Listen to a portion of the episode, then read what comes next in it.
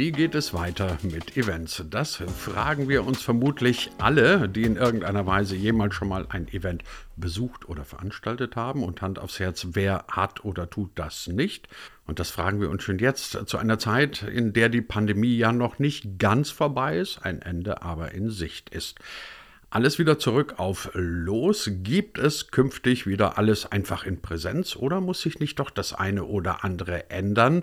Was bleibt übrig von den Errungenschaften? Soll es ja auch geben von den Errungenschaften aus der Zeit der Pandemie. Das besprechen wir heute und das ist eine richtige Premiere mit zwei Gästen, nämlich mit Doris Beckmann und mit Alexandra Braun.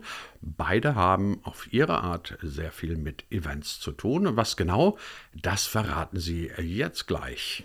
Und beide werden auch zu Gast sein am 6. Juli auf der Hybrid 1 Webkonferenz, bei der wir uns nicht nur mit diesem, sondern auch mit vielen anderen Themen aus der großen Welt der Kommunikation beschäftigen werden. Wie kommt ihr dorthin und was kostet das? Die gute Antwort, es kostet nichts und hinkommen tut ihr ganz einfach über hybrid1.de. Dort gibt es einen eigenen Menüpunkt Digitalkonferenzen.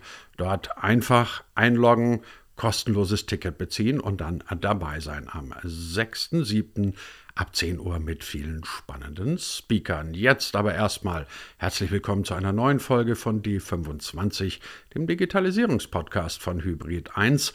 Den gibt es wie immer auf allen guten Podcast-Plattformen und immer wieder auch mal bei YouTube. Mein Name ist Christian Jakubetz und ich wünsche spannende 20 Minuten mit Doris Beckmann und Alexandra Braun. Alexandra und Doris, ihr beiden seid eine Premiere in diesem Podcast D25. Es ist nämlich die erste Folge von inzwischen rund 60, in dem zwei Gäste da sind. Zwei Gäste in einer Folge. Das hat natürlich einen Hintergrund und äh, Ihr beide seid, das ist auch dieser Hintergrund, von dem ich gerade sprach, ihr beide seid am 6.7. zu zweit zu Gast bei unserer Webkonferenz von Hybrid 1. Warum ihr zu zweit? Traut ihr euch alleine nicht? Wir freuen uns erstmal, dass wir heute schon zu zweit da sein können und natürlich auch bei der Webkonferenz. Und äh, natürlich trauen wir uns auch allein. Im Team geht aber vieles besser. Ähm, die Alexandra und ich sind beide Event-Profis innerhalb der Vogel Communications Group.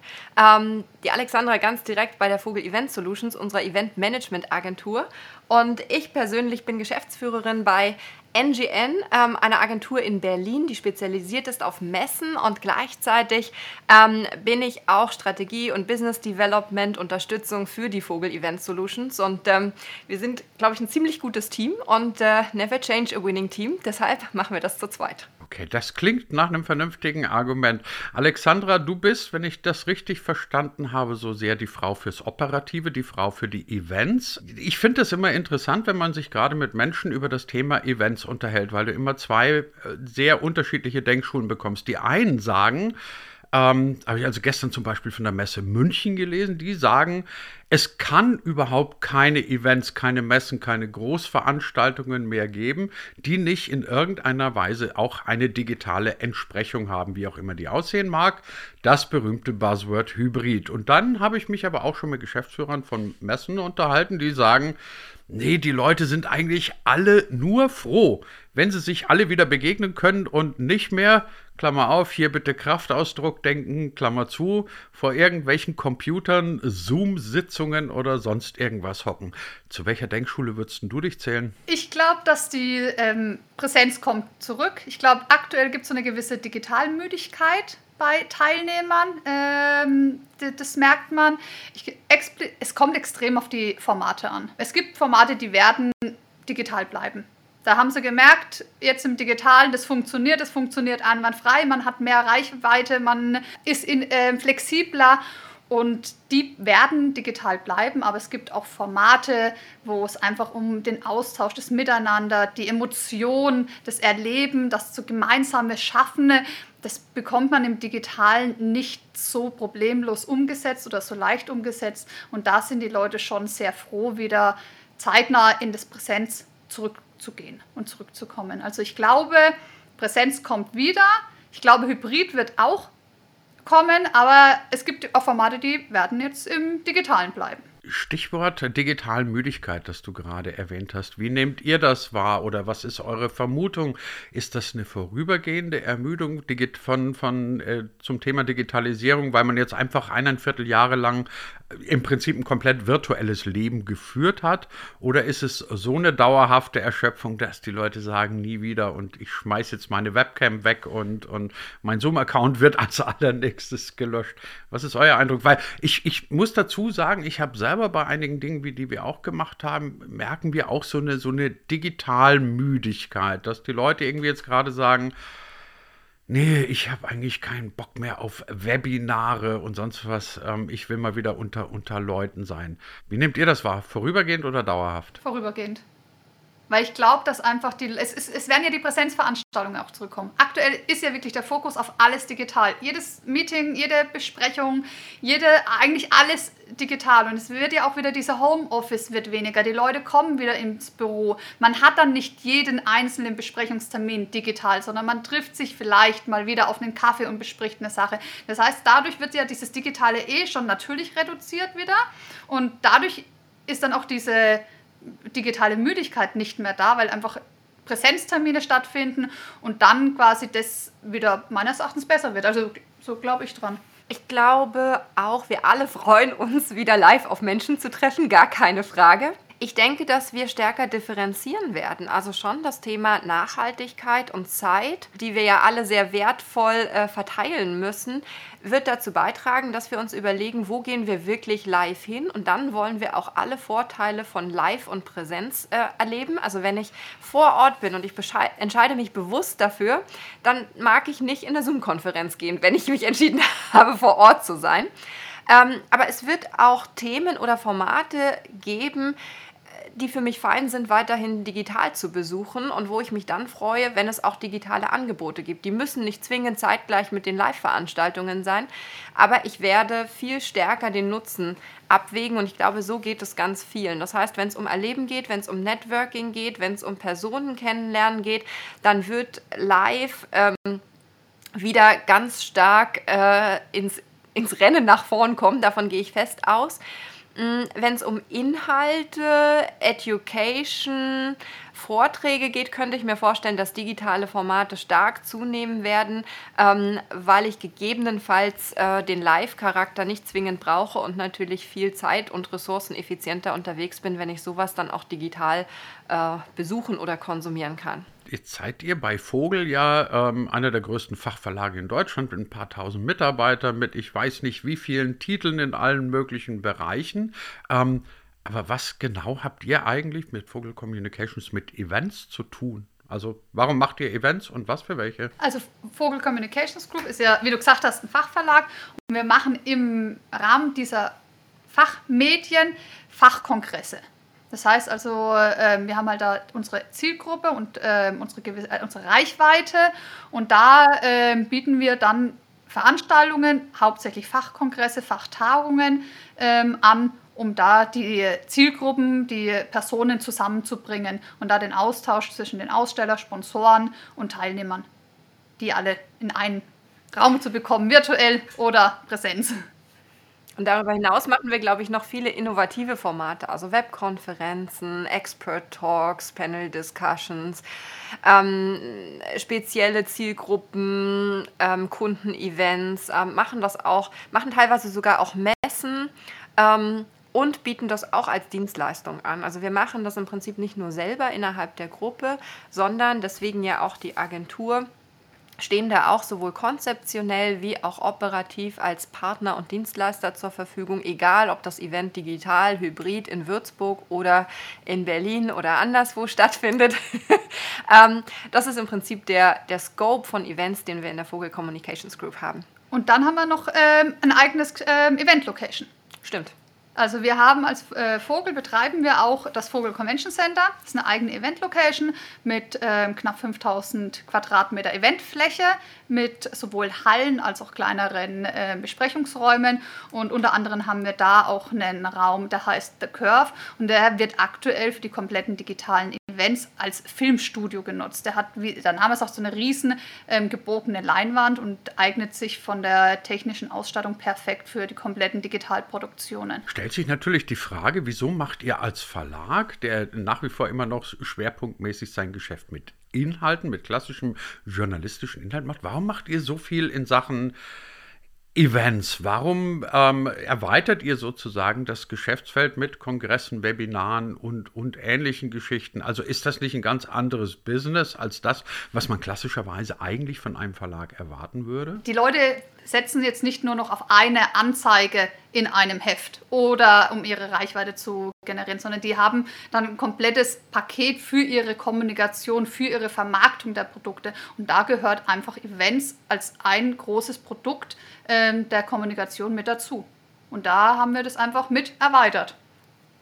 Also man kann sagen, wir betrachten Events als einen Kommunikationskanal. Events sind Live-Kommunikation ähm, und persönliche Begegnungen. Es gibt Digitalkommunikation, Printkommunikation, Social-Media-Kommunikation und ähm, wir bewegen uns in all diesen Feldern, aber immer wieder natürlich mit all unseren Zielgruppen und schauen erstens dahin zu gehen, wo sich die Zielgruppen bewegen und zweitens die... Ähm, Inhalte anzubieten und die Formate, ähm, die äh, für unsere Zielgruppen optimal passen. Wie nehmt ihr das wahr bei, bei den Leuten, mit denen ihr zu tun habt, natürlich vor allem bei euren Kunden?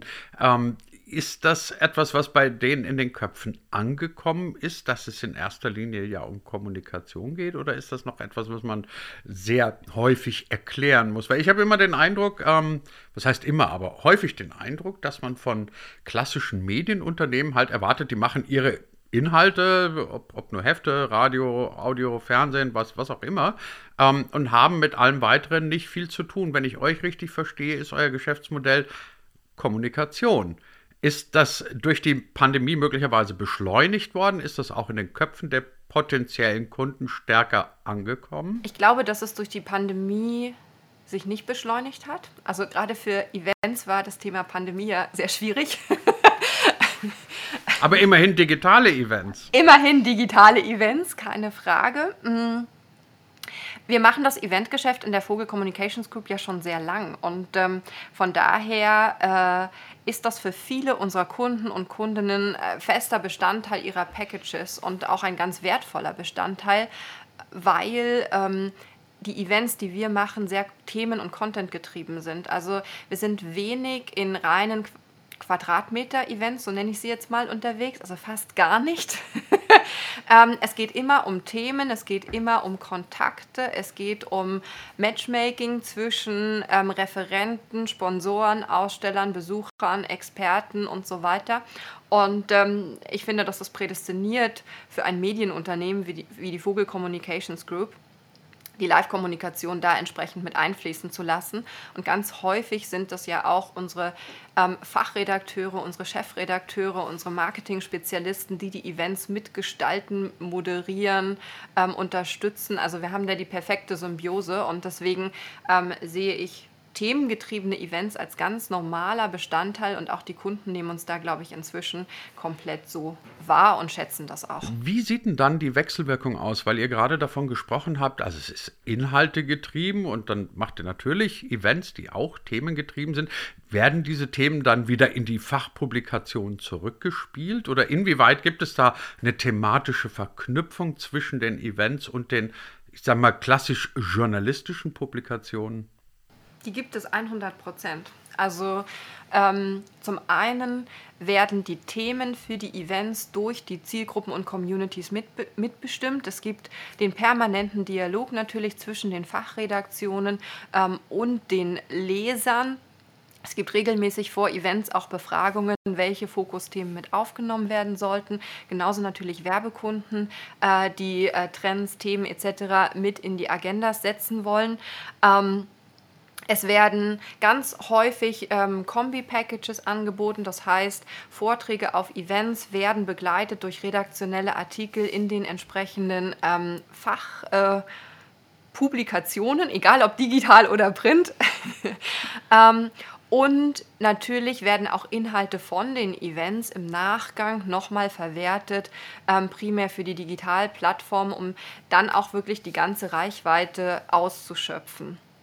Ähm, also von daher eine komplette Integration in den Content-Ansatz, in den Community-Ansatz der einzelnen ähm, Fachmedien. Beim Thema und beim Stichwort Verlag denken hier ältere Menschen wie ich immer zwangsweise noch an Print, also an Hefte, an Magazine, die man macht. Jetzt habt ihr selber gerade gesagt, können ja auch digitale Publikationen sein. Welche Rolle spielt ein digitales Publishing für euch? Das zum einen und zum anderen halt auch wirklich multimediale Darstellungsformen wie Video, Audio, Podcast. Ne, ihr kennt die ganze Klaviatur. Ähm, ist man da immer noch im Fachpublikum so konservativ, dass man sagt, nee, ich will meine Sachen lesen? Oder gehört die Insta-Story inzwischen auch zur Klaviatur des Fachverlags? Ich kann jedem empfehlen, mal dem Insta-Channel vom Kfz-Betrieb zu folgen. Sehr unterhaltsam, auch wenn man das nicht erwarten würde. Ähm, ich glaube, wir beide sind keine Print-Spezialisten. Wir haben gar nee. nichts mit Print zu schaffen. Das muss man jetzt ehrlicherweise dazu sagen. Ähm, das Digitalgeschäft hat für Vogel äh, seit vielen, vielen Jahren eine große Bedeutung. Also ist im Prinzip seit der Jahrtausendwende ganz intensiv und kontinuierlich aufgebaut worden. Ähm, alle Medienmarken haben eigene Digitalkanäle, große reichweitenstarke Plattformen und ähm, entsprechende Lead-Produkte vor allen Dingen auch mit dem, An mit dem Angebot. Das heißt nicht, dass Print tot ist, ähm, aber wir setzen Print da ein, wo es gut funktioniert, wo es Sinn macht. Wir sind aber durchaus in der Gruppe auch mutig, Printtitel einzustellen, wenn sie nicht mehr zeitgemäß oder zielgruppengerecht sind und entsprechend immer wieder neue Kanäle, Formate, ähm, Kommunikationsansätze auszuprobieren und dann auch zu etablieren. Jetzt habt ihr uns im Mund so wässrig gemacht, dass wir natürlich ein bisschen auch wissen wollen am 6.7. Also ihr sollt natürlich nicht spoilern und nicht schon den ganzen Vortrag und alles erzählen, aber trotzdem wüssten wir jetzt natürlich alle gerne, was ist euer Thema am 6.7. und äh, was wird am Ende des Tages rauskommen als eure Konklusion, die ihr den Usern am 6.7. mitgeben wollt? Ja, also wir haben für uns als Thema eigentlich die Events nach der Pandemie und äh, wie wird es weitergehen? Was war bisher? Wo sehen wir die Formate, die ähm, jetzt digital bleiben werden? Welche Chance hat die hybriden Events? Und ähm, genau, und da wollen wir ein bisschen in die Zukunft schauen, einen Ausblick geben, wie wir die Themen sehen. Und ähm, genau, das wäre jetzt unser Thema, oder? Ja, es wird eine kleine Zukunftsreise durch Eventformate, die wir sehen. Ähm, immer unter dem Fokus Hybrid, Digital oder rein Präsenz. Was glauben wir, wo die Reise hingeht? Was sind die Erfahrungen? Ähm, welche Formate äh, wo ihre Vorzüge haben? Und ähm, wollen das natürlich auch mit Beispielen unterlegen und ähm, hoffen, dass wir den Teilnehmerinnen der, und Teilnehmern der Konferenz damit gute Impulse geben können und vielleicht auch den einen oder anderen Denkanstoß, dass man nicht immer auf den Hype-Hybrid aufspringen muss. Dann sind wir alle sehr, sehr gespannt darauf, was ihr uns dann im Detail erzählen werdet am 6.7. bei unserer Konferenz. Ob hybrid oder nicht, das wird dann die große Frage sein. Eine der Antworten auf diese große Frage wird dann geliefert von Doris Beckmann und Alexandra Braun. Die beiden waren heute bei uns zu Gast in der neuen Ausgabe von D25 und ja, dafür bedanke ich mich ganz herzlich bei euch beiden. Wir Vielen lieben Dank. Danke dir, Christian. Hat sehr viel Spaß gemacht. Wir freuen uns schon auf den 6.7.